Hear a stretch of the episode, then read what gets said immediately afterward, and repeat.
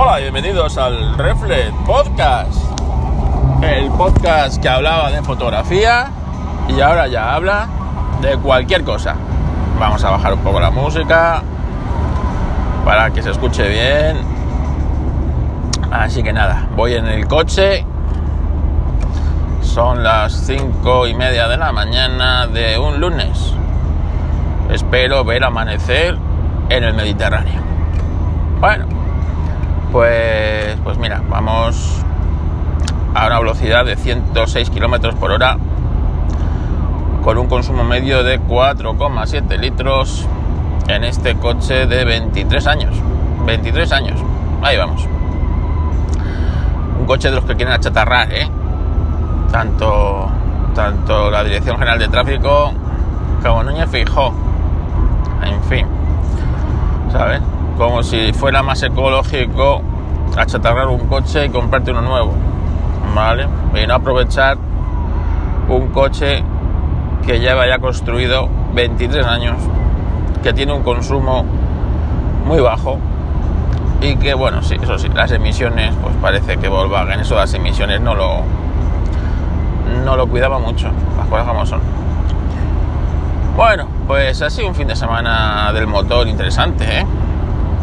He tenido retromóvil, for slot, la verdad es que es que no he parado este fin de semana. Hacía falta desconectar un poco de los quehaceres diarios y realmente, realmente eh, lo he logrado. Eh, ya os informaré más en Histo Racing, ¿no? Sobre lo que fue el retro, retromóvil y el for slot, for slot. Así que, así que nada.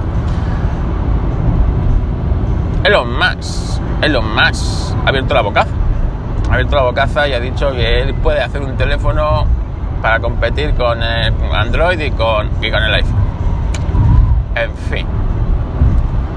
En fin, yo le contesté al tweet diciendo que, eh, que no, no, hay huevos, venga, no hay huevos. A ver si. Pero vamos, Elon, eh, para crear un teléfono para competir con Android o con, o con, o con iOS, tienes que inventar algo, ¿vale? Es decir, el iPhone y Android que lo copió nunca hubieran sido nada si no se hubiera dado el paso de los teléfonos normales a los smartphones, ¿vale?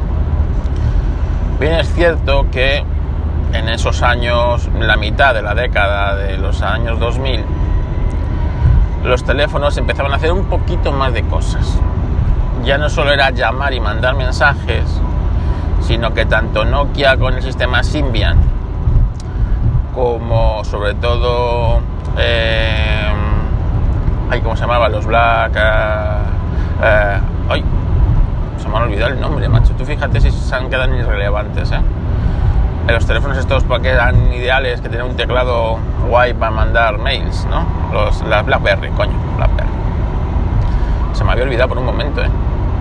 BlackBerry bueno pues eh, empezaban a hacer un poquito más de cosas. Pero claro, llegan los primeros smartphones, tanto iOS como Android, que no nos olvidemos, ¿eh?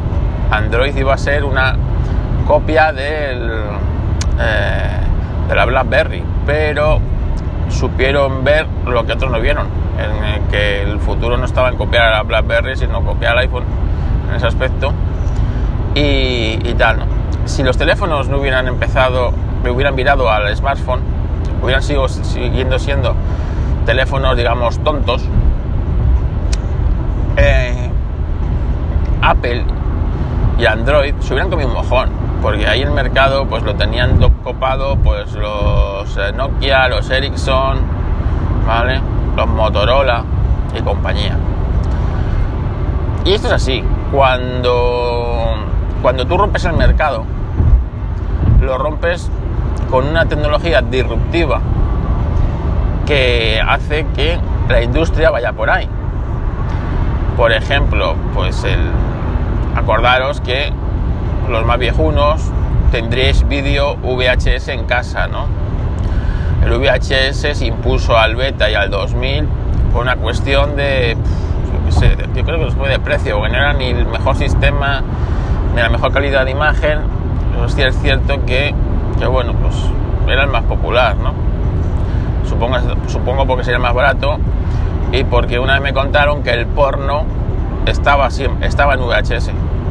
Entonces, bueno, bueno, pues, sea como fuera, eso. Luego llegó otra tecnología, ¿vale? Como fue el DVD, que arrasó con ella.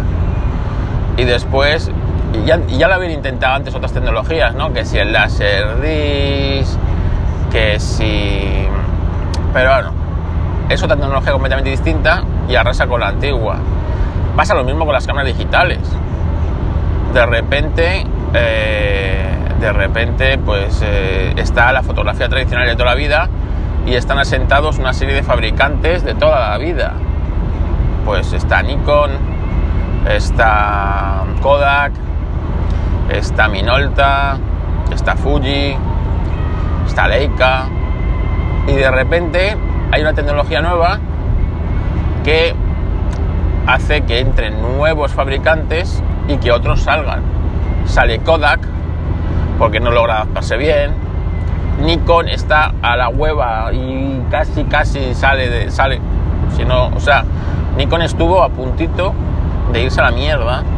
Si no llega a ser porque en 2007 saca la D3, la D700 y la D300 cambian el sensor de ser un sensor CMOS, o sea, de un sensor CCD a un sensor CMOS y empiezan a competir de tú a tú con las, con las Canon, que Canon en el mundo analógico era más o menos que irrelevante, que tenía que, tenía que patrocinar pues, las Olimpiadas, los Juegos Olímpicos, los Mundiales de Fútbol, para que se vieran las cámaras suyas en los estadios y estas cosas, pero a la hora de la verdad, los fotógrafos de verdad no usaban, no usaban las Canon, usaban las Nikon, las F4, y etcétera, ¿no? Incluso las Leica y tal, y todas las fotografías míticas hechas por los grandes fotógrafos, pues desde, eh, desde Capa hasta McCurry,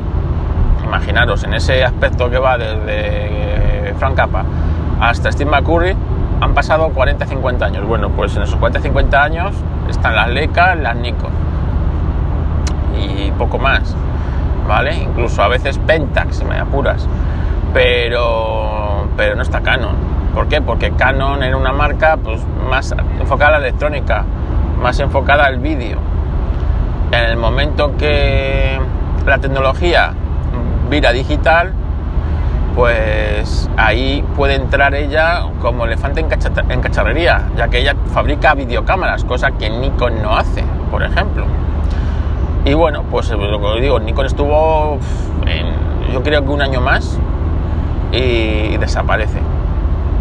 Como le pasó, por ejemplo, a Kodak, ¿no? Kodak, que su, su grueso, del, su grueso de, del negocio no era en vender cámaras de fotos, vendía cámaras de fotos de las típicas cámaras compactas familiares, pues las Canon, o sea, las Kodak, estas, pues, pues eso, pues esas maquinillas que costaban 10.000 pesetas de la época, ¿sabes? Y le metías un carrete y ahora a disparar. Y cámaras de usar y tirar y poco más. Y luego, pues su negocio era el vender, eh, el vender negativos, ¿no? El carrete, el carrete de fotos. Y ahí tenía, pues tenía un mercado muy, muy bueno con el Kodachrome, etcétera, etcétera, etcétera.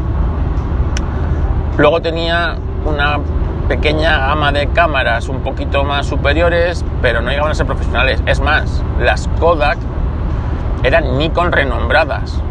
Y cuando empezó la época digital, eh, las Kodak era Kodak tenía una gama de cámaras eh, con que se les, se les metía los objetivos Nikon porque eran realmente la Nikon de turno con que Kodak le metía un sensor propio y eh, pero era el cuerpo Nikon con la montura Nikon y tal esto al final que llevó pues a Kodak a la insolvencia y a prácticamente desaparecer. Y luego los chinos que compraron los restos de Kodak y tal, pues ahora parece que están intentando reflotarla y, bueno, y volverla a hacer, a hacer algo relevante, ¿no? Sobre todo con el boom de la fotografía analógica. Que vuelvan a fabricar películas eh, y tal, ¿no? Pero, pero desapareció porque la gente dejó de comprar películas porque ya con las cámaras digitales no había una nueva tecnología y fabricantes en los que antes jamás habían tenido una cámara de fotos analógica como Sony se metiera en el mundo digital y empezara a sacar sus, sus primeras Sony compactas, ¿no? Después vio que había bien negocio, compra Konica Minolta y, bueno, y Sony empieza a fabricar a tener una gama interesante de tema de fotografía. Eh, lo mismo que Panasonic. Panasonic nunca había fabricado fotografía, ¿no? Hasta que la época digital se asocia con Leica para tener un know-how en fotografía que no tenía. Y ella ponía la parte de electrónica y Leica ponía la parte de fotografía. Y, bueno, pero fue una, pues una nueva tecnología. Para que Elon Musk haga un teléfono equiparable al Android y, al, y que compita con el Android y con, eh, con el iPhone, pues yo creo que tiene que haber una nueva tecnología, porque, vale, imagínate que vas a meter un nuevo sistema operativo. Ya lo han intentado más veces, ¿vale? Lo ha intentado Microsoft. Eh, hay un sistema operativo basado en, en Mozilla, me parece, para teléfonos baratos y tal. Eh, eso tiene un problema y es que los teléfonos inteligentes de día no son nada sin las aplicaciones. Y por mucho que Apple te ponga la aplicación de la bolsa para espiarte, la, la aplicación de la que sea, todas las que te ponga, realmente eh, tu uso del teléfono es por un montón de aplicaciones de terceros, ¿vale? Que usas día a día para todo, para el deporte, para esto, para lo otro, para los podcasts. Entonces, si tú, imagínate que, y, yo puedo creer que Elon Musk tiene el. Hombre, si es capaz de tener una empresa que manda, manda naves al espacio y una empresa como Tesla que dio la vuelta al mercado, ojo, volvemos a lo mismo ¿Por qué aparece Tesla? Porque tiene una tecnología que no tiene nadie, la de los coches eléctricos. Si Tesla, en vez de coches eléctricos, se pone a fabricar coches normales y corrientes de combustión, se come un mojón.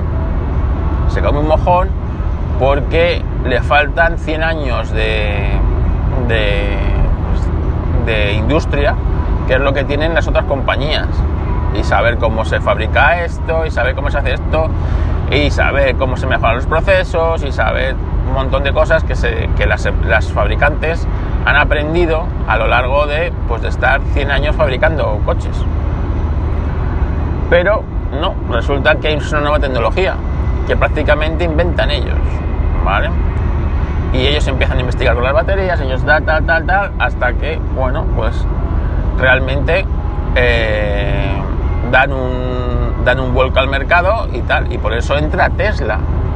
Igual que entra Tesla, saldrán otras marcas que no sean capaces de dar de hacer ese, ese clic, ¿no? Ese clic tecnológico. Pero en los teléfonos, pues yo es que no lo veo. No lo veo porque no veo ahora mismo una tecnología capaz de derrocar a estos a estos, ¿no? Y un tercer fabricante eh, no, o sea, hasta que pueda ofrecer lo mismo que están ofreciendo tanto Android como iOS, puede pasar mucho tiempo, ¿vale? Y en el fondo, imagínate, o sea, yo, yo me he pasado de, de iOS a Android. Y bueno, pues he sufrido, he sufrido un, una, pues tienes que hacer un cambio. Es un esfuerzo. Imagínate que ahora hay un tercer actor. ¿Qué me ofrece ese actor tan guay para que yo me cambie, porque estaba claro que cuando cambiábamos los Nokia por los iPhone o incluso por los primeros Android, es que el cambio era muy, gordo, ¿no? O sea, que tenías, ganabas mucho. Ganabas conexión, ganabas un montón de aplicaciones, ganabas un pantallote que no tenía tu, tu Nokia. Ganabas, era, era, era un cambio muy grande, ¿no? Un cambio hasta que a veces costaba entender, ¿no? Yo para qué quiero esto. ¿Sabes? ¿Qué necesidad tengo yo de estar conectado a internet las 24 horas del día? Etcétera, etcétera, etcétera. Pero es que con, ahora mismo no veo yo que un tercer actor con un sistema propio eh, venga a ofrecer nada que no tengamos ya. Y que no, no lo veo, no lo veo. Entonces yo creo que es una cosa más del boca es este.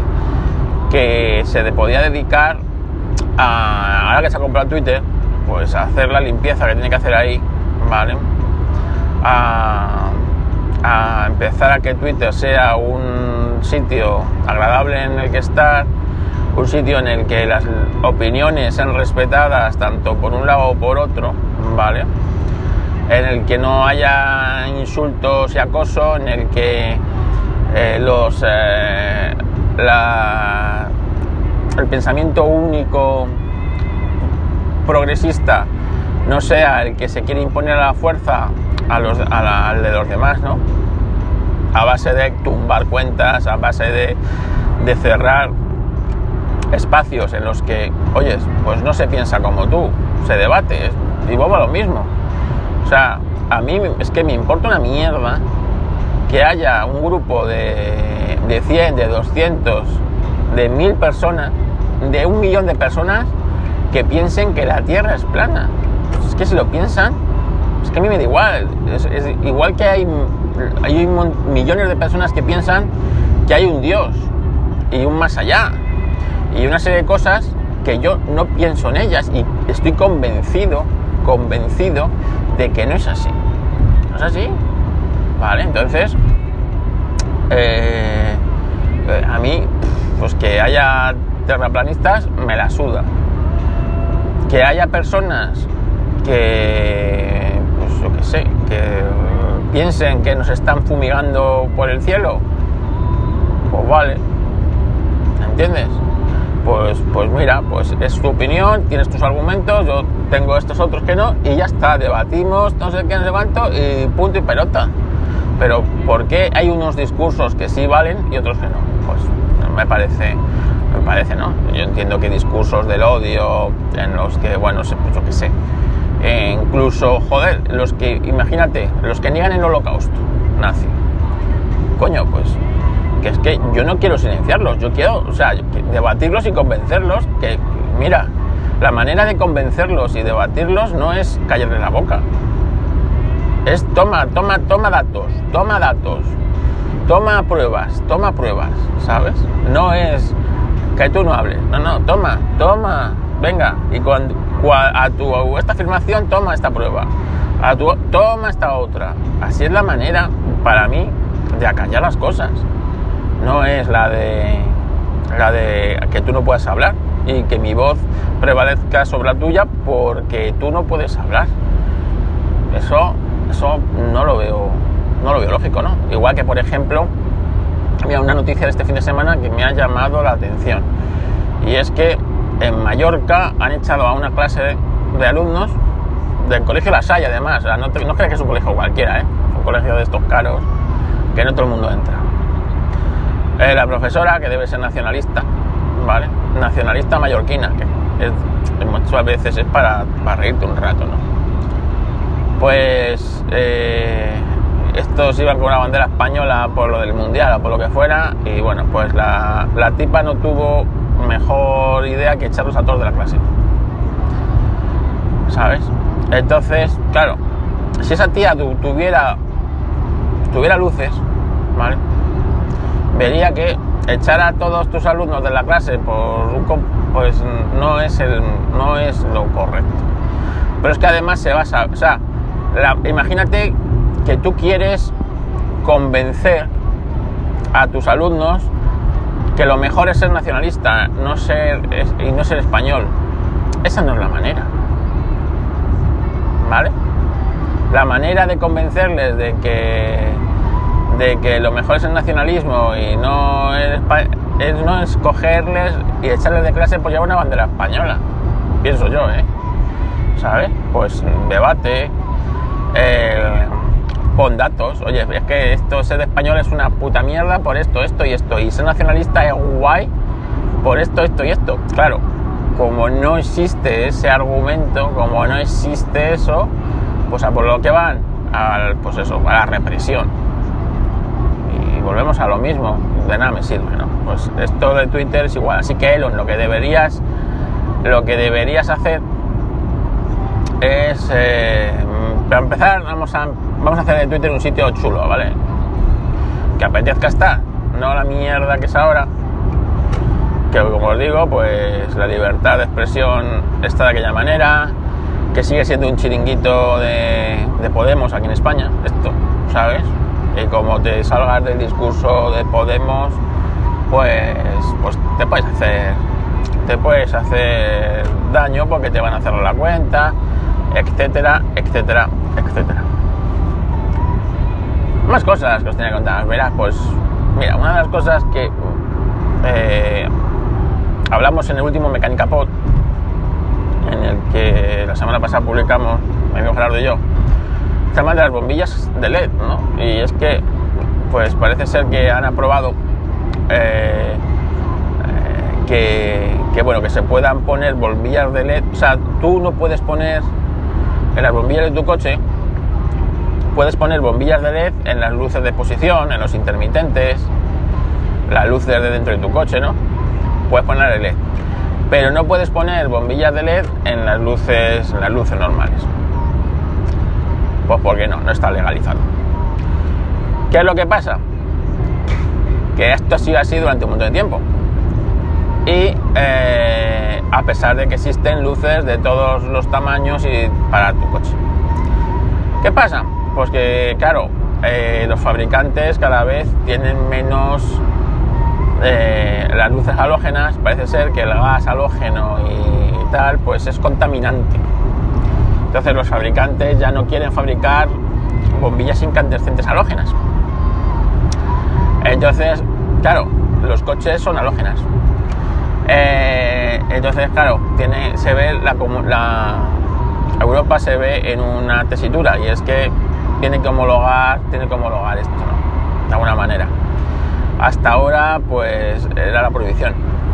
Y ahora van a dejarlo siempre y cuando, eh, siempre y cuando eh, tengan la certificación europea. ¿Qué bombillas LED tienen certificación europea? Ahora mismo, ninguna. Ninguna bombilla LED tiene certificación europea. Solamente hay Alemania certifica la de unos fabricantes alemanes. Pero nada más. Así que hasta que no haya una certificación europea, no vamos a poder montar bombillas de LED en los coches. Cosa que, joder, pues yo hoy, que está así el día un poco como lluvioso, eh, mi coche que no es especialmente buen, o sea, tiene unas buenas luces, ir con unas buenas bombillas de LED, pues sería, sería maravilloso. Así que estoy deseando que saquen las primeras bombillas con certificación esta europea para ponérselas a este coche, para ponérselas a este coche y, tal. Así que, que, bueno, eso es.